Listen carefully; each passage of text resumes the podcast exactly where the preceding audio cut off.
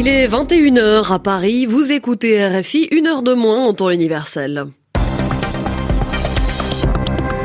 Andréane Mélard. Bonsoir à toutes et à tous, bienvenue dans votre journal en français facile. Avec moi pour vous le présenter ce soir Clémentine Pavlotsky. Bonsoir Clémentine. Bonsoir Andréane, bonsoir à toutes et à tous. Au sommaire de ce journal en français facile, Hassan Diab chargé par le président libanais de former un gouvernement. Cela fait deux mois que le Liban n'a pas de premier ministre depuis la démission de Saad Hariri poussée au départ par les manifestants.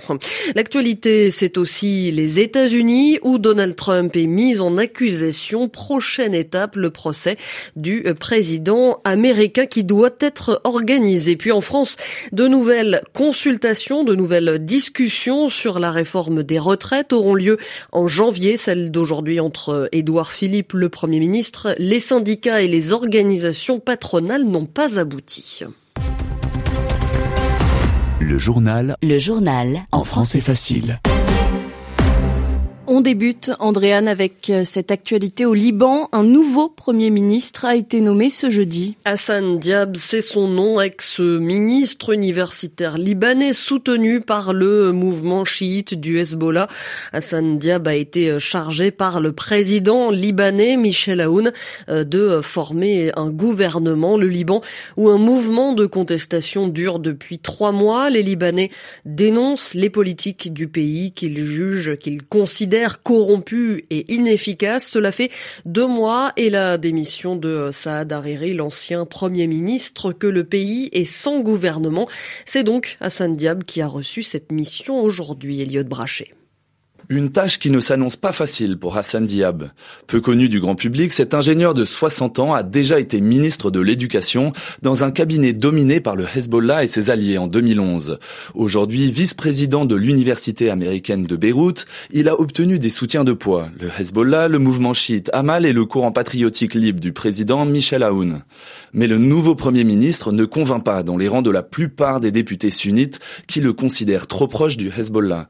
Le courant du futur, la formation du Premier ministre sortant Saad Hariri, par exemple, s'est abstenue. Cela compliquera les négociations qui doivent aboutir à la formation d'un nouveau gouvernement. Pourtant, il y a urgence. Alors que le pays s'enfonce dans une crise économique aiguë, des manifestants continuent de clamer leur mécontentement contre la classe politique. Pour eux, Hassan Diam n'est pas le technocrate indépendant qu'ils réclamaient.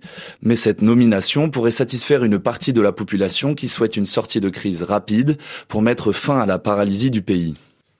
Aux États-Unis, c'est désormais officiel depuis hier soir. Donald Trump est mis en accusation pour abus de pouvoir et entrave au travail du Congrès. C'est-à-dire qu'il a empêché le travail normal du Congrès avec ses agissements. C'est la Chambre des représentants qui a pris cette décision hier. Harcèlement présidentiel, a tweeté Donald Trump en lettres capitales en réaction à cette décision de la Chambre. Le 45e président américain est impeached, ce qui signifie mise en accusation. Cela veut dire qu'un procès va avoir lieu et qu'ensuite il sera ou non, selon euh, le résultat euh, du procès, destitué, c'est-à-dire relevé de euh, ses fonctions de président. Prochaine étape donc, le procès et justement les deux, les chefs des deux chambres ne sont pas d'accord sur l'organisation de ce procès. Le chef de la majorité républicaine au Sénat veut un procès rapide. De son côté, la chef de la majorité démocrate à la Chambre refuse pour le moment de lui transmettre l'acte d'accusation, une étape pourtant indispensable. Ce matin, Mitch McConnell a pris la parole au Sénat. Anne Corpé, il a eu des mots très durs contre la Chambre des représentants un précédent toxique guidé par des rages partisanes. Voici comment le chef de la majorité républicaine au Sénat qualifie l'impeachment du président. Les démocrates ont conduit l'enquête de mise en accusation la plus hâtive, la moins approfondie et la plus injuste de l'histoire moderne, a tempêté Mitch McConnell dans un discours de 30 minutes. Il veut organiser un procès rapide pour au plus vite classer l'affaire et permettre au président de reprendre la main dans sa sa campagne. Mais il se heurte à un problème de procédure. Nancy Pelosi n'a toujours pas transmis les articles de l'accusation à la Chambre haute. La chef de la majorité démocrate de la Chambre attend d'en savoir plus sur l'organisation du procès au Sénat. En réalité, les démocrates veulent obtenir que quatre témoins s'expriment sous serment et notamment John Bolton et Mick Mulvaney, deux proches de Donald Trump qui n'ont pas été auditionnés par les représentants. Avec la fin de l'instruction à la Chambre, les rôles se sont inversés. Après avoir subi pendant des semaines les critiques des républicains, ce sont maintenant les démocrates qui dénoncent la procédure et qui font de l'obstruction. Anne Corpet, Washington. RFI. Donald Trump qui devient donc le troisième président américain en exercice à être mis en accusation. Avant lui, il y a eu Andrew Johnson en 1868 et Bill Clinton en 1999. En Russie, des échanges de tirs ont eu lieu ce jeudi à Moscou, la capitale. C'est un homme armé non identifié pour le moment qui a tiré près du siège du FSB, les services de sécurité russes. Un agent du service a été tué et cinq personnes ont été blessées. Le service de presse du FSB a assuré que l'homme avait été neutralisé. Au même moment, la très attendue conférence de presse annuelle de Vladimir Poutine touchait à sa fin. Le président russe qui s'est exprimé et a répondu aux questions des journalistes pendant plusieurs heures. Il a notamment évoqué, c'est-à-dire parler du climat et la Russie est particulièrement concernée, a rappelé Vladimir Poutine.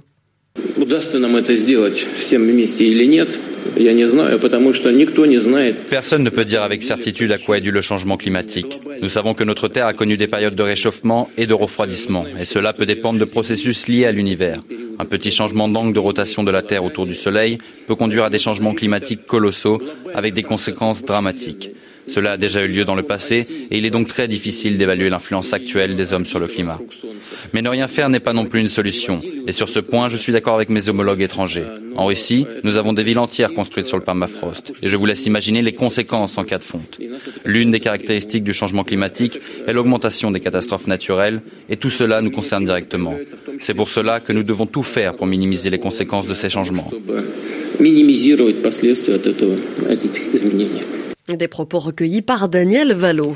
Vous écoutez RFI, il est 21h07 à Paris, la France, où le mouvement de contestation contre la réforme des retraites est entré aujourd'hui dans sa troisième semaine. Et il risque de continuer encore quelques temps, Clémentine, en tout cas, si l'on en croit les déclarations des syndicats et organisations patronales qui étaient reçues euh, aujourd'hui par le Premier ministre Édouard Philippe.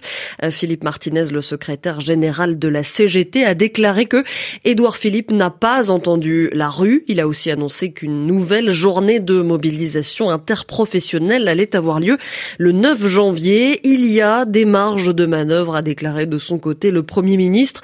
Selon lui, de nouvelles réunions auront lieu en janvier. La grève, elle, va continuer en France. Il n'y aura pas de trêve dans le mouvement, a rappelé ce soir l'intersyndicale dans un communiqué. C'était un massacre politique sans précédent aux Philippines, une embuscade en 2009 qui visait la famille d'un haut responsable. Une embuscade, cela signifie que leur voiture a été piégée, attaquée. Des hommes armés s'en sont pris à leur convoi. 58 personnes sont mortes. Ainsi, dix ans plus tard, les commanditaires, c'est-à-dire ceux qui ont organisé cette embuscade, ont été condamnés à 30 ans de prison. Vincent Souriau.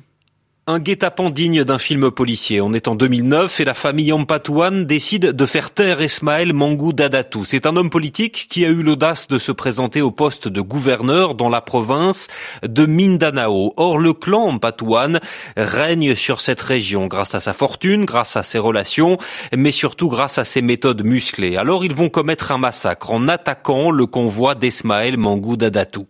Cette voiture transportant sa femme, ses sœurs, ses avocats et plus de 30 journalistes, mais, ironie de l'histoire, pas lui, qui a pris une autre route par mesure de sécurité. 200 assaillants les déroutent vers une colline où des tombes ont déjà été creusées et tirent sur les passagers à bout portant. 58 morts. Aujourd'hui, les juges ont condamné 43 personnes, dont 8 membres de la famille Ampatouane, à des peines allant jusqu'à 30 ans de détention. Verdict salué par plusieurs ONG de défense des droits de l'homme, dont Amnesty International et Human Rights Watch. Vincent Souriau sur RFI. C'est ainsi que se termine ce journal en français facile. Merci à vous de l'avoir suivi. Merci à Clémentine Pavlotsky de l'avoir présenté avec moi. N'oubliez pas que vous pouvez le retrouver euh, sur notre site www.rfi.fr à la rubrique savoir avec un S.